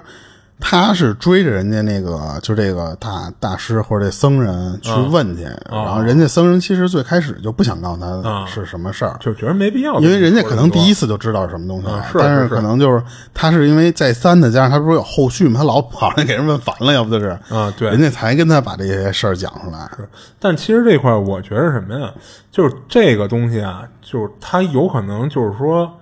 就是跟那个大师给他解决以后，他才去去弄那女的，弄弄这男的，那女的可能没有太大关系。就是这东西可能本身啊，就是你们仨就都别想好，嗯，只不过呢是第一个找到他，然后呢让那大师给他救了。所以呢，就既然你这块儿我弄不了，那我就把那俩弄了去，而不是一个就是必然的这么因果关系啊啊。也有可能。就就我的意思是什么呀？就是假如啊，这大师没给他解决，他先把这男的弄了，最后他还是得回头去弄那。就先后顺序嘛。哎，对对，他只是这么一个顺序，让他感觉好像是大师给他解决以后，反而好像哎，对，好好像更凶了似的。但其实我觉得可能就是人本身一开始就是你仨我都得弄，就这意思。嗯嗯。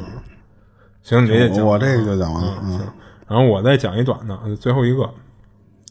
然后这老哥呢，他是武清河西务的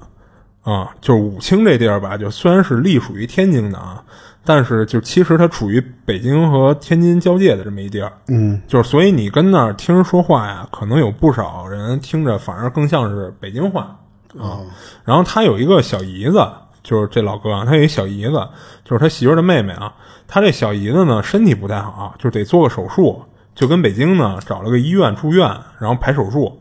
然后另外呢，也是术前做一些检查，看你身体状况现在能不能达到做手术的要求啊。所以呢，手术前这段时间呢，他媳妇儿就得天天去医院陪着他小姨子去。然后一得空呢，就是他也过去看看去，就帮帮忙，给他媳妇儿和小姨子买点饭什么的，嗯，或者呢，看看就是需不需要买一些什么日常用品什么的，就是他媳妇儿要是不方便离开，就是他去买去呗，就这么一情况。然后有一天呢，就是他到了医院，他一进他小姨子住的那屋啊，就看他媳妇儿和一个东北女的跟那儿聊天呢，嗯，然后只不过呢，就是他进去以后啊，听到的全是那女的跟那儿叭叭的说呢。就听这女的呢，就是操着一口东北口音啊，就说什么，你看咱北京的退休金就不算低了吧？但是操蛋的是，你看我看的这个胸科这病，百分之七十都报不了。就本来呢还以为花不了多少钱呢，结果我跟我们家老头子一算，自费这部分一下得干进去十五万，这还是报了一部分呢。要是全自己掏，好家伙得二十多万呢。就是抱怨嘛。哎，对，就是就跟他媳妇儿抱怨这么这么一通，就是说这点退休金就不全折进去了吗？然后这老哥一进门呢，就听了这么一段儿，是是跟他媳妇儿说的啊。然后他这人呢，就是平时也喜欢跟人扯闲篇儿。他一听这女的这一嘴的东北口音，结果却老说自己是北京人嘛，他就有点好奇，他就接过话茬去了，就问这女的他说：“我说大姐，就是您是不是当过知青啊？就是跟东北那边上人下乡什么？就是要不然怎么全是东北口音呢？就是他认为这大姐是确实一北京人，结果跟那边上人下乡时间长了，让人把口音给带偏了，是这意思。啊，结果呢，这女的听完立马就不高兴了，就说：“你什么眼神啊？我像是当过知青的吗？就我比知青那代人小个十来岁呢。”就是他那意思，就是我不是那岁数的人啊。然后这老哥听完呢，就还想继续跟这女的，就是再再掰扯两句，再眯两句。这会儿他媳妇儿啊，偷偷的掐了他腰眼子一下，等于是不让他继续跟人说了。然后他就看他媳妇儿啊，他媳妇儿就直瞪他，然后他就不出声了。等又过了会儿呢，这东北口音这女的就就走了。然后这老哥呢就憋了半天，总算是逮着机会了，就问他媳妇儿说：“这女的什么情况啊？是干嘛的呀？就跟这巴巴的这么能说。”然后他媳妇儿就说呀：“说你跟他你较什么劲儿啊？就是他不正常啊。然后他媳妇儿说啊：“这女的就是北京的，她老公、公公婆婆还有她儿子什么的，说话全是北京口音。就是他们家住东城那边，这女的本来不这样，之前嘴里说的都是北京话。她这不是前些日子刚做完胸科手术吗？结果手术完了就变成东北口音了。嗯然后北京话就没再说过。就你说神不神奇？就跟他媳妇儿就跟他这么说的。然后这老哥一听都懵了，就问他媳妇儿说：“你逗我玩呢吧？就怎么可能有这种事儿啊？”然后这会儿他小姨子插话说：“说就骗你干嘛？就是真的。而且跟那女的家人聊天的时候，就是他们家人说啊，这女的从小到大就没去过东北，就是打小就是崇文那边长起来的，就只不过现在没崇文了嘛，所以算东城的了。结果这女的不知道怎么回事啊，就做完手术就成这样了，而且什么呀，就是她这事儿啊，在医院里也算是传开了。然后医院有那个老家是东北的大夫，就还偷偷过来听过这女的说话，听完以后说没错，就是操着一口地道的东北黑龙江口音嗯啊，说没听出来他是就故意模仿那边说话的这种。然后这老哥一听他就是小姨子也确认了这事儿，他觉得这还真是一新鲜事儿，就是真是怪事儿年年有，今年特别多。但是后来这女的怎么着了，他们就不知道了，因为人也出院了嘛，就是跟他小姨子也就是一病友的关系，就包括跟跟他媳妇儿也就是聊个天儿的关系嘛，所以也就不知道后续怎么着了。就是你说有没有找人说把他这个掰过来，还是说这女的是被上身了，还是怎么着？就他就不知道了。跟咱那个之前那个讲奇美拉那个，哦，嵌合体那个是吧？呃，就是，但是他这是他妈口音，他不是，而且什么呀？你要说真是一嵌合体、啊，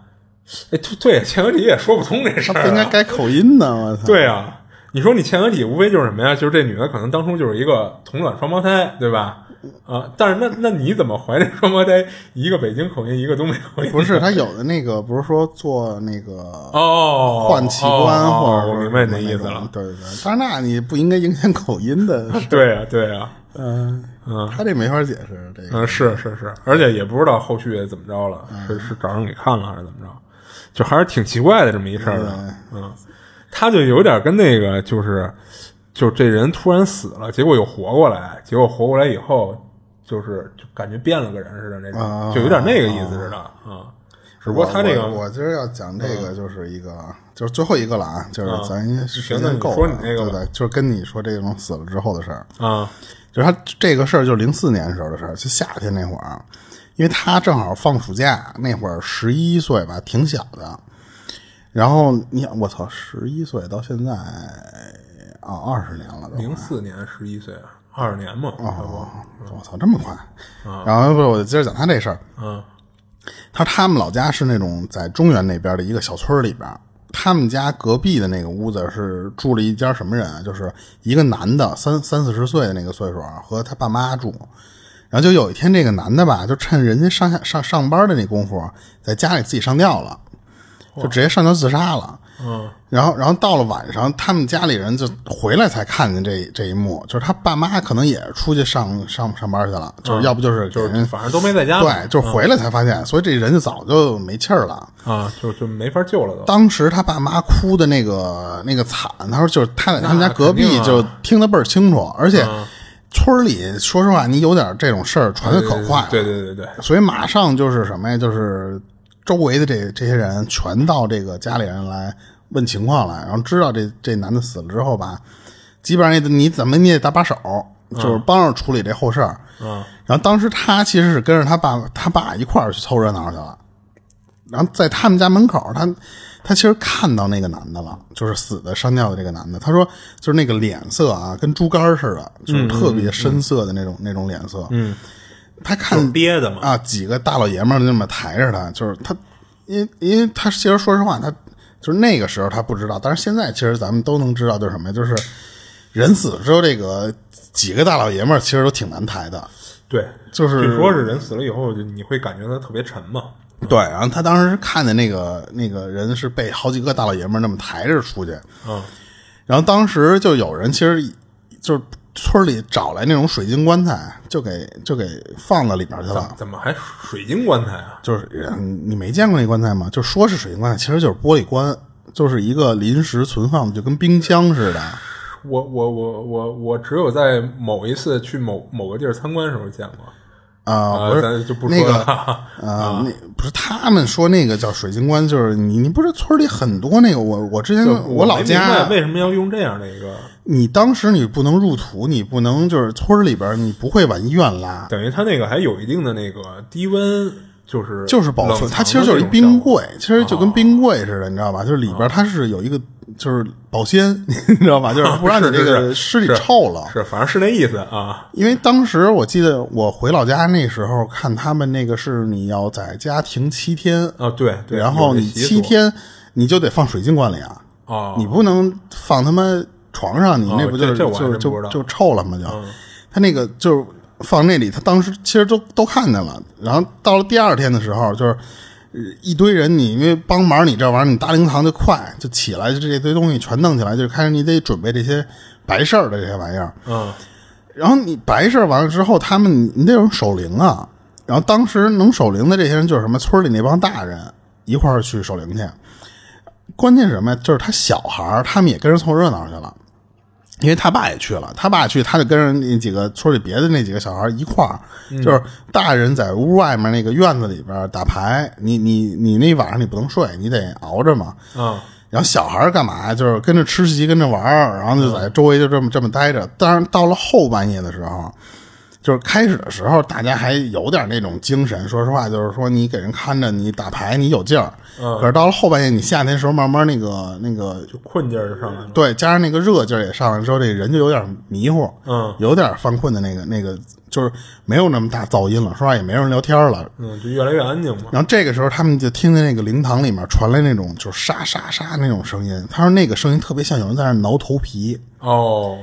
然后，而且他们就当然不就是小孩，也不光所有小孩都醒着，就有那小孩就像他，其实就是还没睡着的那种，他听见了，而且大人其实也听见了，就是也不玩牌，也不聊天什么的了，然后就都在那就聊这事儿，说什么玩意儿。然后就有一个那种老头就跟他们说说这个他妈是灵堂里面别他妈进了猫了，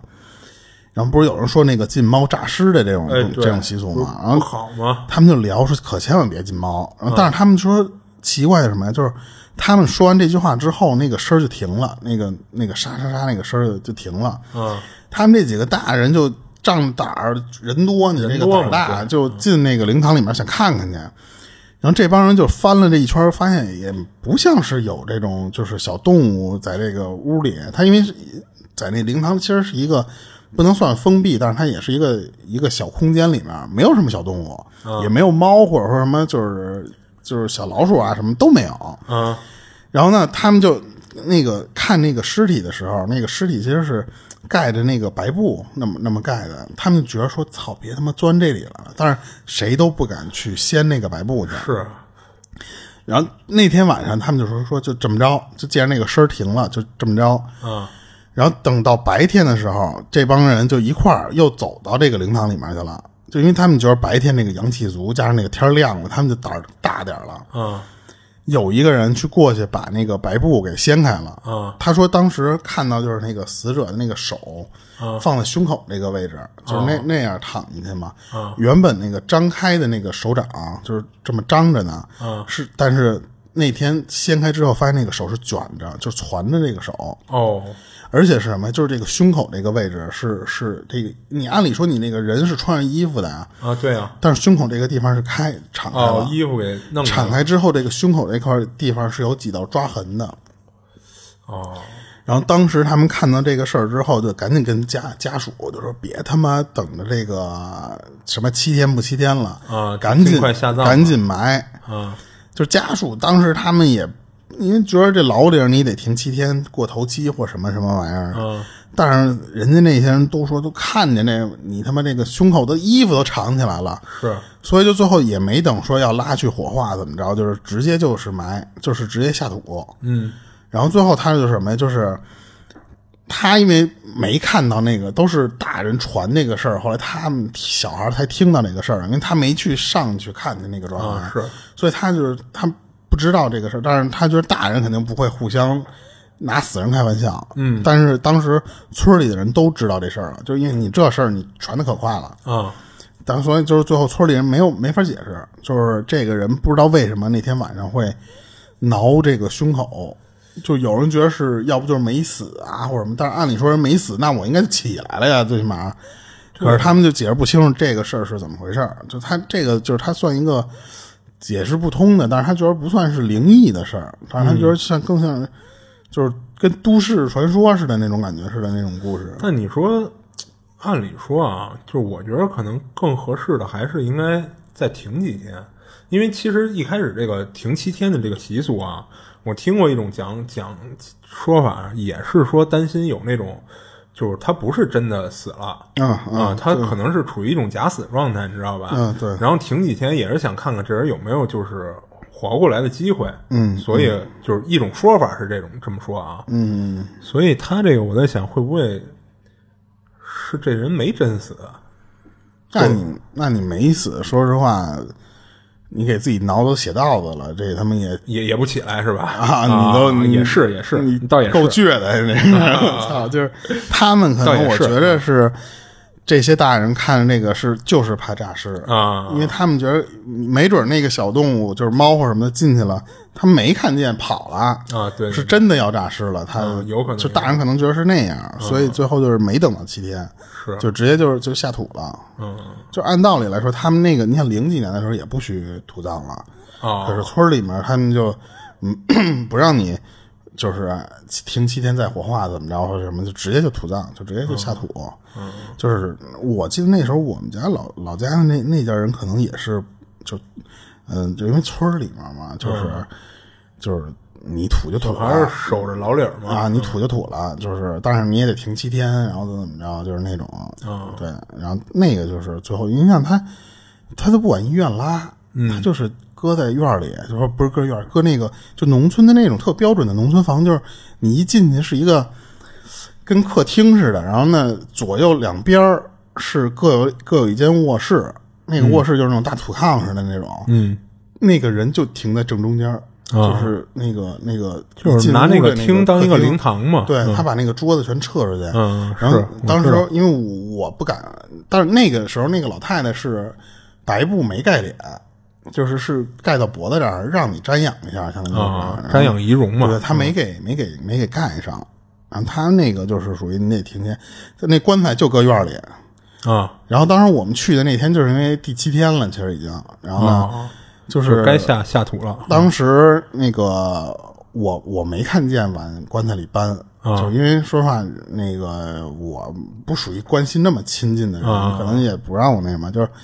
那棺材就在那儿。然后最后我们要临走的时候，就是我看那个棺材合上了，因为那个盖儿开始的时候要弄的时候，我听见人家动，就是你我们去那儿吃饭。然后有的人吃吃一半人就出去了，就把那棺材就要往那个院中间挪，就让你也动这个东西了。然后那个棺材盖什么，我能从屋里看见那个棺材盖立起来，然后打开或者什么，就是，然后最后我就不知道那个是不是人已经进去了，反正，然后最后我也不好意思走了再看一眼或者什么的，就是那那天是正好第七天的时候，然后他这等于说就是没赶上那七天，就赶紧就办后事儿，嗯嗯，对，而且你想他刚开始的时候他也说这个。人脸都跟猪肝那色儿一样了，就是那个血都憋在那儿了。就按理说你这个人应该是没太大希望了。是是，嗯，他这个就是我今儿的都讲完了。嗯，行，我这儿也没了。行，然后那那个今儿到这儿就一个半小时。嗯，行，这里是二七物语，我是主播豆椒，我是老猫，我们下期见。下期见。